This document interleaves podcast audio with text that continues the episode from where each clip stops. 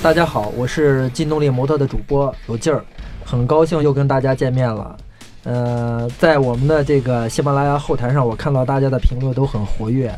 呃，我们的第一期节目播出之后呢，呃，大家反响特别好，一直在期待我们的下一集。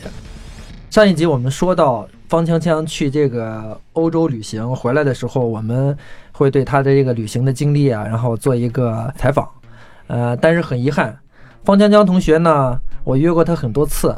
呃，据他说呢，是他在英格兰骑行的时候啊有艳遇，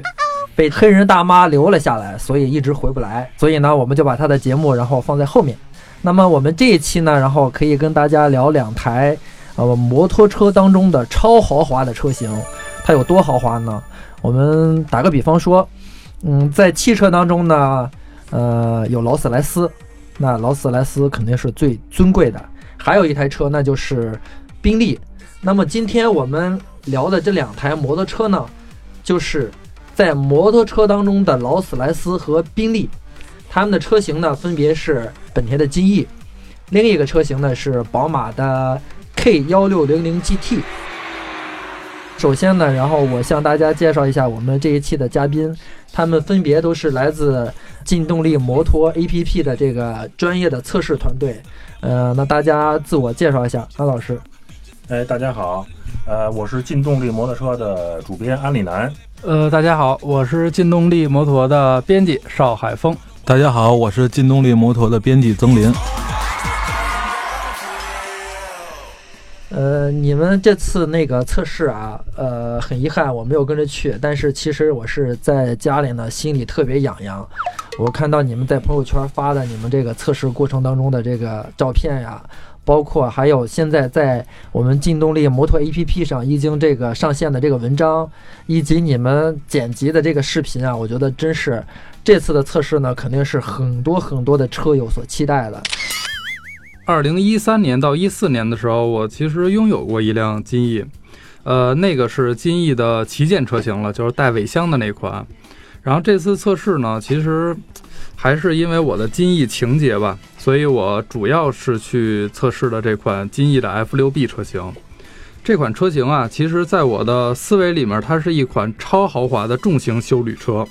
它其实有了就是特别高的一个品牌影响力，在这种旅行车的一个呃领域里面，它我觉得其实属于领先的地位了，非常非常的舒服，非常非常的豪华，配置也是非常非常的高。那这个小林老师，我看你是特别喜欢这个宝马的这个 GT，呃，我看你这个视频当中，你骑这个车啊压弯啊压的特别快，呃，那你可以聊一聊这个车你的感受是什么？其实 K 幺六零 GT 这款车原来也接触过，但是没骑过这车。那天一骑这车呢，感觉就是有点高，然后着车以后加速，还有它的排气那个声浪，感觉就像 就像那个巧克力广告一样，特别丝滑，就那种感觉。六缸车嘛，这个直列发动机的这个这种感受呢，肯定就是跟。微缸啊，是还是不一样的，对吧？对对，给我的感觉就是，呃，舒适性配置我比较喜欢，但是一些高科技配置可能我其实我并不太喜欢用。然后就是加热呀，包括那个车把、前后座、风挡、音响。我觉得，也如果我要是骑这款车的话，我肯定这些东西使用的比较多。呃，你说的高科技配置，比如说这个车有哪些高科技的配置呢？你看啊，打一比方啊，就是我我通过我的了解啊，就是它有一个那个比较大的一个风挡，这个风挡呢，然后可以升降，电动升降，然后那控制呢就在车把上边，而且是无极的，你可以根据自己的需求，它没有那个档位限制，你可以来做这个这个风挡升降。然后呢，还有一个呢，就是一个加热，我觉得特别好，就是它不仅有那个车把加热，然后呢，前座、前座椅、前座还有那个后座都有分别都有加热，然后还可以去根据这个你的需要来调节这个温度高低，然后呃后座应该是能分三档吧，两档，呃，然后前座好像据我据我了解，好像差不多能有六个档的这种选择，就选择是非常多的。呃，再有一个呢，就是它还有那个呃 USB 可以充电，然后可以接那个手机或者是你的 U 盘，然后直接就播放 U 盘或者手机里边的歌曲。然后在播放歌曲的时候吧，它那个音响质量我是特别的特别的满意，而且还可以根据你的车速来调节自动调节它的音量，就是随速的那种音量控制。这这两台车确实是非常非常的豪华，然后也很很重，非常重型。呃，这两台车大概有多重啊？我看海峰，即便是一米九的这个身高，然后坐在那个车上也也显得不大呀，人也不显得身材高大。呃，像本田金翼啊，它的整备质量是三百八十五公斤，其实，在摩托车里面已经算非常非常重的了。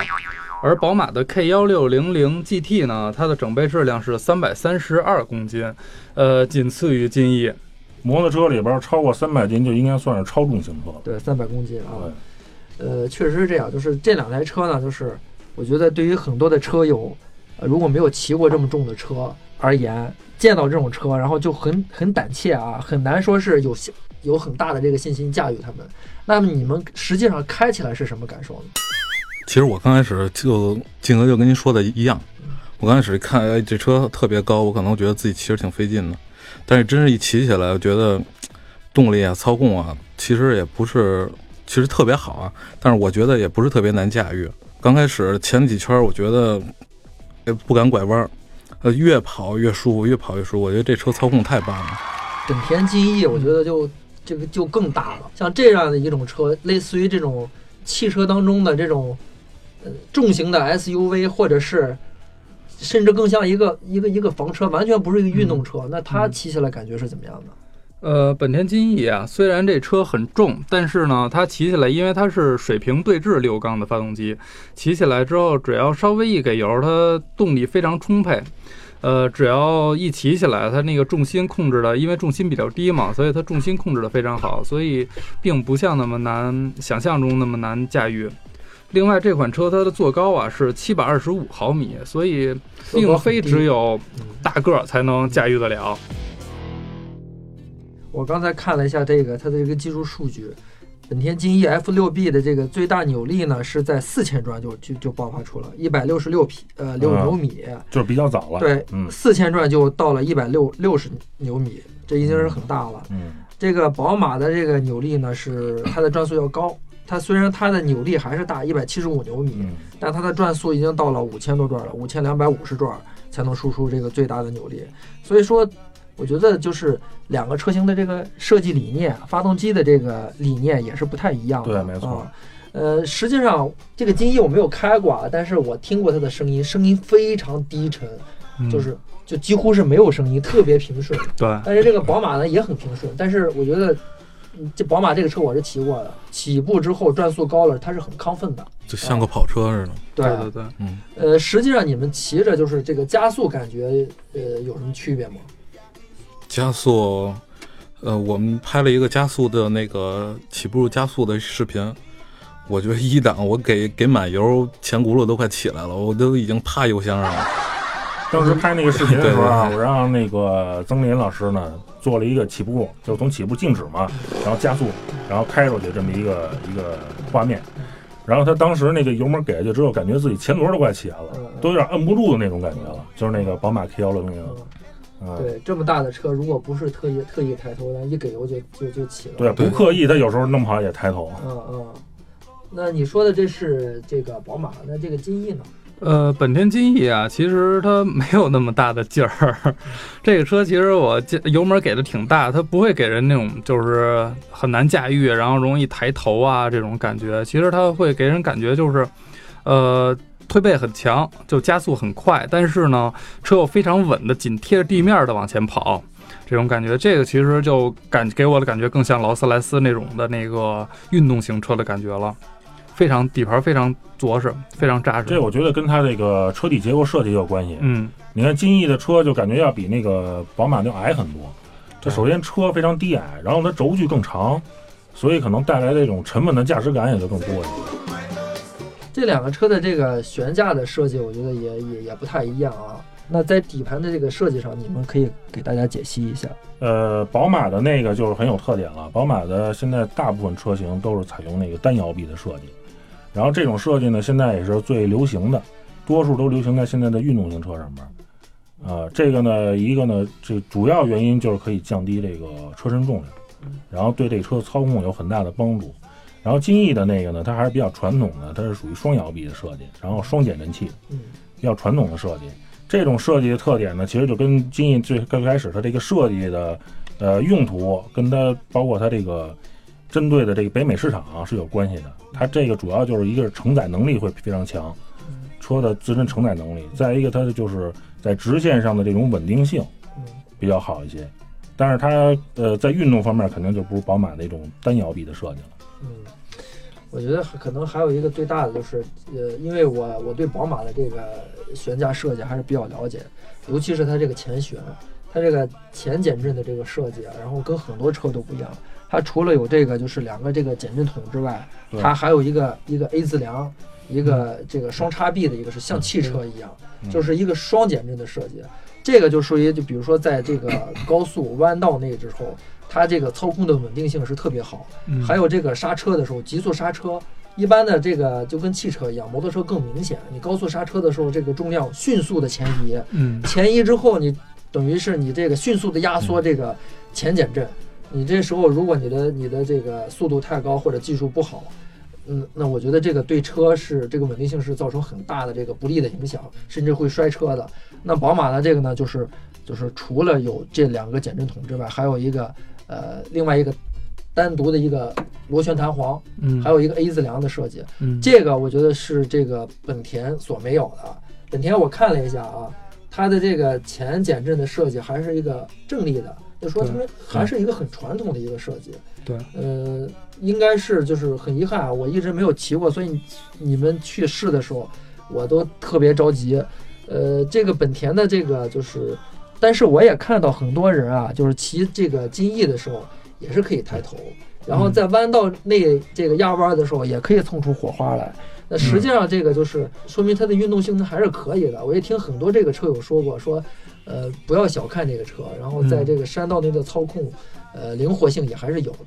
对，没错没错。其实这两个车我骑着比较大的感觉啊，就是金翼啊，有感有种感觉像是坐在沙发里那种感觉，而宝马呢 K 幺六零零 GT 呢，它可能更有点儿呃跑车呀这种的比较高的坐姿。呃，这块不一样就在于像金翼它的侧倾能承受最大的侧倾角度比较低，也就是说，呃，这车很容易就到极限了。也就是说，想蹭出火花，也可能，呃，骑跑车的人，我需要使劲往下压，压弯的时候才能蹭出火花，而金翼轻轻轻一压就下去了。但是那个 K 幺六零零就不一样了，它那个车，呃，能侧倾的极限非常高，这样的就表表示了它的运动性能啊，包括它的它不管是在赛道啊，包括不管是在那个呃山路啊等等的一些运动性能要优于金翼。那这两台车，据我所知，它的这个除了这个就是硬性的硬件的这个标准是很高的，呃，另外呢，它这个电子系统也很完善，电子刹车啊，什么电子辅助系统，分别它们的配置是怎样的？这两个应该级别，我觉得在这个技术方面应该是比较相近的。两个都是有 ABS 防抱死的制动系统，然后呢都带有这个前后联动，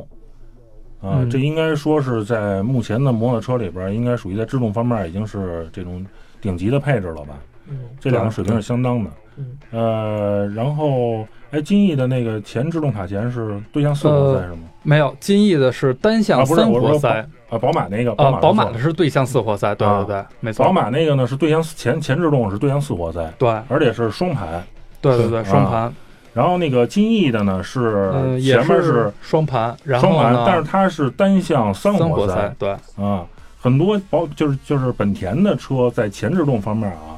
采用这个叫呃 CBS，就是前后联动这个系统的时候，CBS 它前面都爱用这种就是三活塞的这种设计，单向三活塞嗯，就是一般在踩后制动的时候，它是后制动在工作的时候，然后前制动的中间的那一个卡钳是管用的，哦，然后在捏前制动的时候呢，它是那个两个卡钳是起作用的。后轮的两个卡钳，呃，对，啊。哎，嗯但是我据我所知，像我那个车啊，那个 ADV 啊，嗯，这个用后轮的时候，只用后轮卡钳的时候，前轮是是不刹车的。那就是没有那个叫前后联动，呃，不，它有前后联动，啊，嗯，用前轮刹车的时候是有后轮的，但是有后轮刹车的时候是没有前轮的。那这个可能我觉得与车型的设计有关系，因，为那就跟本田的设计理念就不太一样了。也与车型有关系，因为啊 ADV 嘛，它是一个拉力车型，嗯拉力的时候，然后在在这个野地里跑的时候，可能需要侧滑，就是刻意的让它然后侧滑，然后转向。所以这种是我觉得设计的理念可能也决定了，就是他们在这种呃刹车的这种配置上不太一样啊。对，用途不一样是吧？嗯，我看这个车的那个就是，尤其金翼那个轮胎啊，特别特别宽。金翼的那个前轮啊，它的宽度是幺三零，然后十八寸的那个轮圈，而后轮呢是宽度能达到幺八零，然后十六寸的轮圈。呃，宝马呢前面是幺二零，后面是幺九零，轮毂都是十七寸的，宝马的那个后轮比金翼还宽吗？对，还宽。嗯啊，但是前轮是比这个窄金翼要窄。窄，这就是它跑车的，就是更接近跑车这样的一个设计了。就是运动化的对运动化的前设计轮不可能太宽，对，要不然该影响它的操控了。这么重型的一个车啊，然后那个它的油耗，你们你们有没有测试过？大概油耗是多少？呃我们测当天测了一下，大概是这个 K 幺六零 GT 是五点七升，挺省油的。就是综合路况跑下来吧，对。这样。五点七升是吧？啊，对。就是比我们想象的要低。嗯，嗯，那这个金翼呢？金翼，金翼大概也是在五升到六升之间这样的，因为当时跑的并不是那么多，所以就是也没有特别精细的一个数据，应该比宝马要略高一呃，要略高一些，因为它的一是排量大一点，二一个是发动机技术，我感觉没有宝马的先进。实际上就感觉从这个技术配置上来讲，这个宝马好像还是明显的优于这个本田的啊。对对对，嗯，技术配置上它确实要优异一些。你看，比如说像风挡吧，金翼那个 F 六 B 那个风挡，它就不带升降，嗯呃，不像宝马那是电动的，可以升降，它是固定死的。嗯嗯、然后再一个呢，金翼它也没有那个前后座椅加热，嗯，把手加热你看有吗？没有我我印象当中好像也没呃有。F 六 B 没有，只有在金翼最旗舰的车型上会有。对，嗯，而且还有一个呢，就是宝马，实际上我觉得它把很多它在汽车方面的这种设计理念嗯都放在它的摩托车上了。嗯但是金翼呢，我觉得这方面就不如这个宝马做的到位。打一个比方，比如说像它那个，呃，它的那个就是显示屏里边那些控制，它可以通过那个左侧车把上的一个旋钮就可以控制，然后不仅能旋转，然后前后推，啊，也可以进行选项，就特别像那个宝马汽车上边那个 iDrive 那个控制系统。嗯啊，然后在一个车把上，它集成了很多东西，它简化进行简化集成，就很像那个汽车里边的那个就是多功能方向盘的这种设计。嗯但是金翼你看嘛，它就在等于侧它左侧的那个车板子上面，就是那一大片上面那块搁了很多按键，密密麻麻的，嗯你感觉功能很多，其实呢，宝马把这些功能都集中在里边，它用很简单的方式集成。嗯，但是金翼呢，你就会看很繁琐。如果骑行当中就看着感觉是很很丰富啊，但是如果你在骑行当中你要真正动手去操作那些，实际上并不如宝马的那么直观那么方便。我还是要再次地提到这个，就是这个 ADV，ADV 这个车全车都是这个 LED 灯。那么这两台车是否也是都已经装配了这 LED 呢？呃，K 幺六零 GT 是 LED 啊，就全车都是转向灯啊，前后尾灯都是 LED 对是吗？对，那金翼呢？对，金翼是全车没有一处是 LED 的，全都是卤素灯。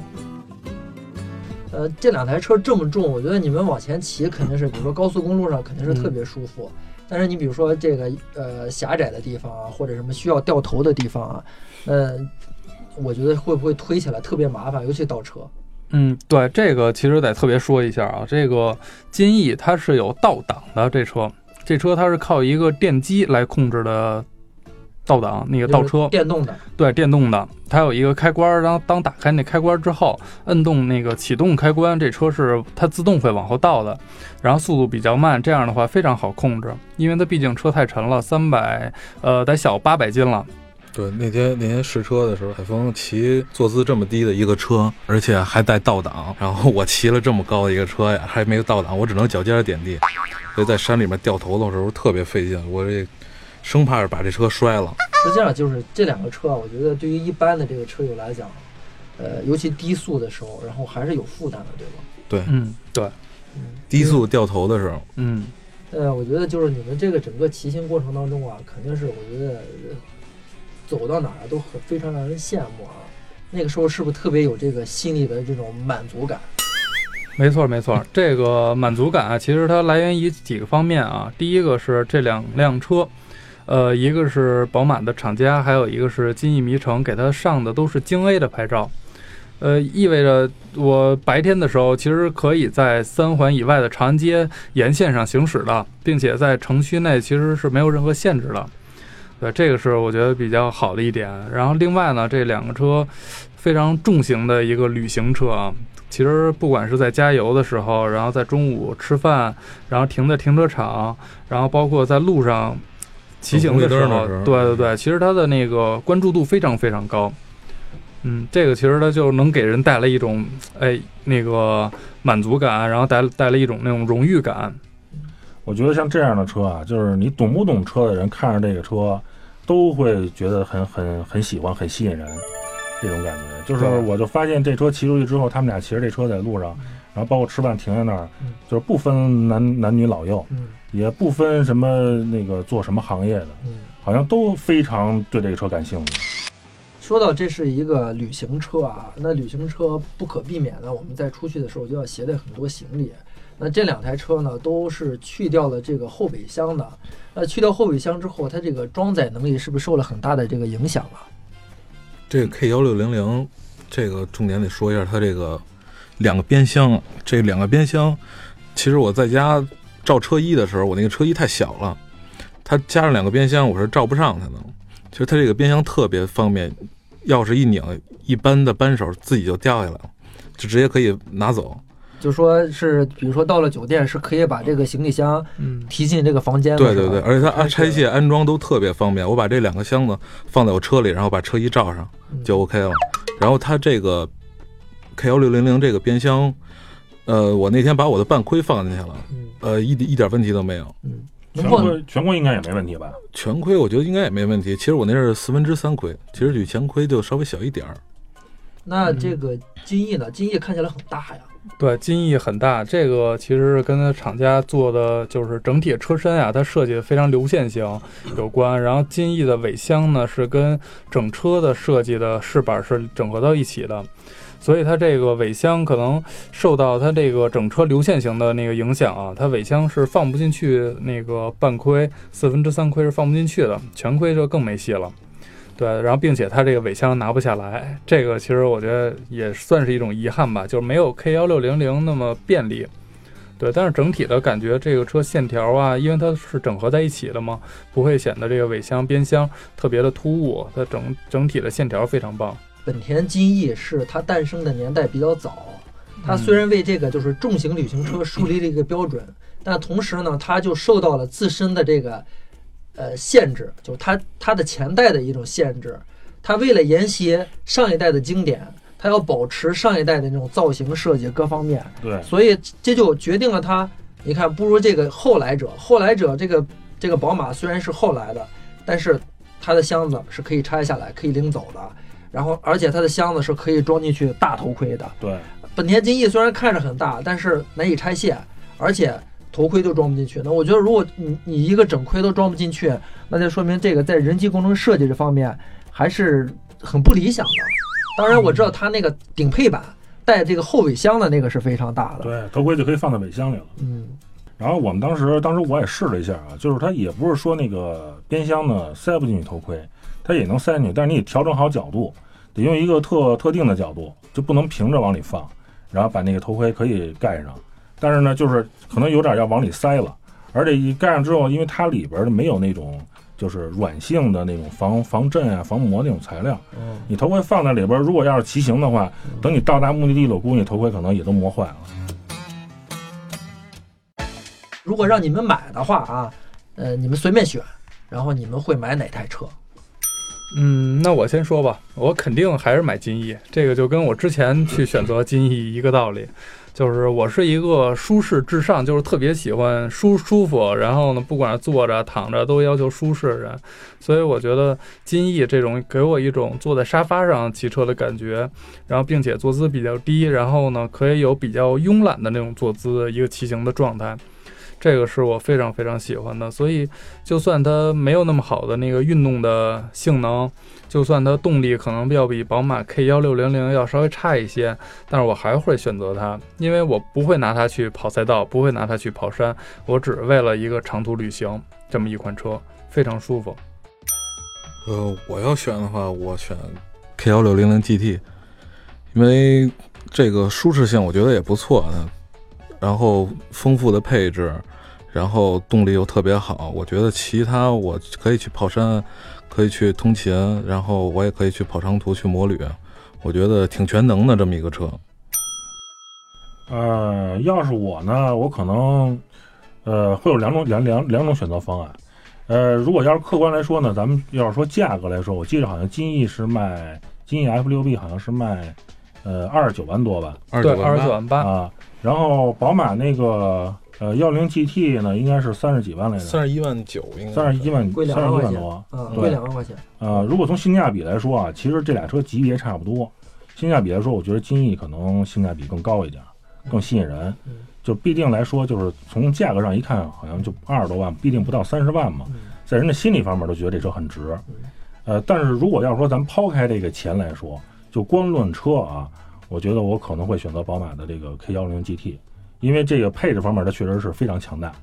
很多东西呢都是真的是很先进的，然后经济上确实是没有的。嗯，然后我再补充一点啊，就刚才没提到的，就是它的那个 大灯的系统，它全是 LED 的，然后它的大灯还是那种，呃，就是自适应式的那种大灯，呃，有点类似于汽车里边那个随动转向那个理念，但是它是利用什么呢？是一个，呃，有一个陀螺仪平衡轴这么一个东西，就是车身在过弯的时候，它它有它有侧倾，但是灯的角度永远是不变的，所以它永远照在地上的这个这个光线呀、什么的都是都是一致的，啊，所以我要选择，我可能会选择宝马 K 幺零零 GT。呃，其实我们在劲动力摩托 APP 上呢，呃，不仅仅是有这个广播的，呃，也有视频的这种试驾，也有这个文章跟图片的。如果大家感兴趣呢，然后可以去这个劲动力摩托 APP 上，然后去仔细的然后研究这两款车。那么今天这这次节目呢，我们就到这儿结束了。我们下一节呢，然后跟大家聊一聊这个胯子。大家都知道，就是呃，如果你两轮你觉得会有一些危险，或者是两轮，然后你的只有两个人来享受这个骑行，那胯子呢就可以三个人。对呃，也是一种呃非常好玩的一种摩托车。嗯，呃，那我们下一节就来聊一聊胯子，尤其是让我们的这个小林老师，我们的胯神，然后给他让他给大家解析一下这个胯子怎么玩儿啊。对好，再见。再见再。见再见。